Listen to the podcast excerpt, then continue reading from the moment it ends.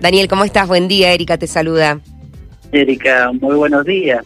Eh, mirá, no sé si fue fin de semana, vos sabés que el día domingo, digo, che, qué raro que no están los, noticieros, que no están ni nada por el estilo, y me dicen, no, que es domingo.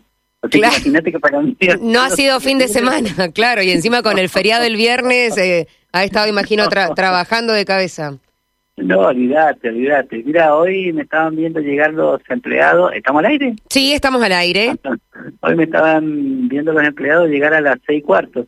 Me miraban medio raro en la mañana. Y no sé si, viste, hay algunos que tienen un mensaje mío a las cinco, porque yo sabía, viste, que esto lo teníamos que ya finiquitar en el, en el día de hoy. Esto ya no puede estar para más.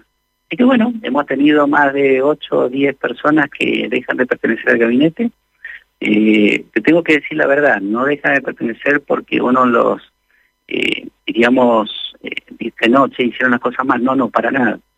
Le tengo que agradecer el haberme acompañado, le tengo que agradecer a cada uno de ellos por estos siete años y casi medio de, gestiones en donde la CERA se estaba eh, mal financieramente, económicamente, y donde la CERA estaba, diríamos, siendo el patio trasero de, de Mendoza, y hoy en día es el departamento que todos queremos, eh, por eso tenemos tantos candidatos, por supuesto, pero eh, estamos financieramente muy bien y todo lo demás. Entonces, reorganizamos todas las estructuras. Eh, hoy en día sabemos muy bien que vamos a hacer una secretaría, una secretaría de modernización con renovable, con industria del conocimiento. vamos a eliminar la secretaría de intendencia y vamos a trabajar muy bien con diferentes áreas a las cuales hoy en día vamos a hacer manuales de procedimiento y controles de gestión. ¿Las áreas que, pertenecían a la Secretaría de Intendencia se van a repartir en otras secretarías? Sí, así es, pero también tenemos que tener en cuenta que hoy la toma de renuncias han sido de todas las áreas. La Secretaría, por ejemplo, de Hacienda deja de, estar una subsecretaria y un, y un supervisor. En la Secretaría de Gobierno deja de estar el director social, la vice justamente directora. Eh, en el área de, Intendencia, un jefe del GUN, eh, que era el secretario, también va a dejar justamente las funciones. Así que han sido, viste, unas áreas reestructuradas dentro de, toda la Intendencia. la, queremos colocar al siglo XXI, le queremos colocar una gestión que nosotros siempre decimos que esté acorde con los nuevos requerimientos que hay. ¿Y cómo fue ese momento con, con Fabián Tello, que quizás es el hombre que, en los últimos años hemos visto más cercano a usted y, va a dejar de, ser el secretario el secretario de Intendencia? ¿Va a ser el candidato a intendente? Él va a ser un candidato por él, mi candidato, el candidato mío es Martín Busto, que es el presidente del Consejo Liberante. O sea, él, eh, Fabián va a seguir siendo un amigo, él se va a presentar. Eh, es más, estuvimos hasta recién juntos hablando en una radio, pero lo que sí te quiero decir es que eh, esto es democrático, esto es democracia, democracia se nos pueden presentar todo lo que quieran, todos están, eh, diríamos, capacitados. Nosotros hicimos un equipo bastante, bastante fuerte, pero mi candidato es el presidente del Consejo Liberante, que es Martín Busto, una persona, como siempre dije, joven, eh, profesional, una persona que ha militado durante mucho tiempo, y la persona que en línea general es el heredero natural, porque si yo me voy o o estoy, suponete, con algún lugar fuera de, de las eras, es el que con mi lugar.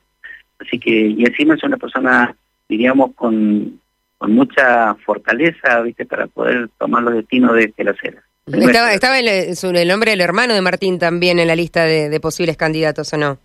Sí, sí, lo sabemos muy bien. Por eso te digo, todos son gente valedera, todos son gente que lo merece, pero hoy en día yo lo que siempre digo, tiene que ser una persona que, que siempre ha estado al lado mío y es mi heredero natural, ha sido elegido por el pueblo como yo. Eh, te vuelvo a comentar, cada una de las disposiciones que ha hecho el Ejecutivo a la parte del Legislativo que ha pasado, es el motor, entonces él conoce la Intendencia, aparte hace que ha sido secretario de Gobierno anteriormente. Así que imagínate que también conoce cuál es la función pública. Así que tiene todas las características y la capacidad y tiene la fortaleza suficiente más el acompañamiento del intendente para ser el futuro intendente. ¿Y cuáles son las nuevas secretarías que, van a sumarse, las nuevas áreas modernas a la municipalidad? Es una sola que se va, va a estar a cargo de, un dirigente nosotros lo teníamos en licencia de conducir, que es la Secretaría de, se va a llamar Modernización, Nueva Tecnología, Industria del Conocimiento. ¿Y a partir de cuándo va a estar ya en vigencia? El primero de abril. Del primero de abril. ¿Y ya directamente ya está, ya, ya, ya está armándose, viste, potentemente como para que no tengamos problemas. Me imagino que quiere dejar, Daniel, todo, todo listo, es su último año eh, en la intendencia para que continúe, digo, la intención, ¿no? La, gestión que se ha hecho en los últimos ocho años en el municipio. ¿Usted cómo, cómo se ve terminando el año? Mira, yo muy bien. Primero que estoy feliz. Segundo que sé que, por eso saqué ese libro que se llama MTD, en donde significa mejorar, transformar y desarrollar, y la ciudad se ha mejorado, transformado y desarrollado. Tercero, que te tengo que decir que los proyectos que le tengo que dejar a Martín, que él ya lo conoce, eh, son proyectos que no lo voy a inaugurar yo, espero que me invite, ¿viste? Después, porque imagínate, tengo la ruta 99, que le va a inaugurar dentro de 16 meses, eh, que va a comunicar la zona del Chayao con la favorita. Tengo el proyecto del acueducto, el proyecto del acueducto que va a estar ahí en la, en la, en la parte también del Chayao para 84 mil personas, que son seguramente 25 mil familias que no han tenido agua y que ahora van a tener el agua, ahora van a empezar la cisterna, ya está la ampliación en la parte de Alto Godoy, eso va a tardar 18 meses, un inicio de obra que lo hicimos este año, a principio del año. Con respecto a la parte, diríamos, de, del metro tranvía, que estuvimos hablando ahí con el IPB y estuvimos hablando también con la parte de, de Natario Mema, en la parte de, obras, porque sabemos que tenemos que sacar, erradicar una villa que es un lugar de emergencia, que es la de Güemes, para poder llegar entonces hasta el aeropuerto y que eso también le lo vamos le va a inaugurar el próximo intendente, así que espero que Martín me invite cuando cuando verdaderamente sean todas estas obras. Amén del parque industrial, que también ya lo estamos viste empezando. Así que tenemos viste muchas, muchas remodelaciones, muchas cosas que van más allá de una gestión y eso es lo que, por eso te digo que estoy contento. Sí. Porque se ha programado de acuerdo a un plan de ordenamiento territorial, un plan eficaz, ¿viste? para poder hacer las cosas como corresponde. Ya ha puesto todas las fichas en, en Martín Bustos, entonces, alguno de los candidatos de, de, otro partido, bueno, el Frente de Todos que todavía no lo define, también hay muchos nombres, eh, no, no, no sé cómo, cómo ve usted esa, esa competencia, Carlos Gallo, Pandolfino, Martínez Palau, algunos de los nombres que se escuchaban, nada confirmado aún. No, no, yo lo que sé que te voy a decir una cosa, hemos, el municipio está tan fuerte económicamente y financieramente que si se nos presenta mi candidato quiere decir que está muy bien. Mm. Nadie quiere estar en un, nadie quiere estar, viste, en una caldera, nadie quiere estar, eso te da la pauta de que el municipio lo estamos dejando espectacularmente. Pero también te tengo que decir otra cosa, esto, eh, nosotros con Martín hemos estado con muchísima gente en estos últimos siete días y estamos palpando a la gente el humor social, y ellos no están pensando en la parte electoral, pero sí están pensando en que eh, tenemos un equipo de trabajo. Yo estuve con Martín Bustos ahí con las mujeres, el mes de la mujer, eh, más de mil personas en la zona de, eh, diríamos, un bingo que hicimos en la plaza departamental, la plaza Marco Burgo, estuvimos más de 200 personas con, con la parte de las mujeres gauchas, jineteras, viste, que estaban en la zona en la zona justamente de, del campo histórico, estuvimos con las mujeres pastoras, más de 650 personas en la zona de Polimenio, hubo un cierre de más de 1.500 personas en la zona ahí del carnaval que tuvo la, eh, la comunidad boliviana, justamente cerrándolo, y para nosotros fue fundamental. Así que estuvimos también con la Iglesia Católica, con la parte de catequesis, más de 200 personas, las cooperativas en el Lina Malvinas estuvimos también ahí con Martín, entonces muy, muy bien, te digo francamente.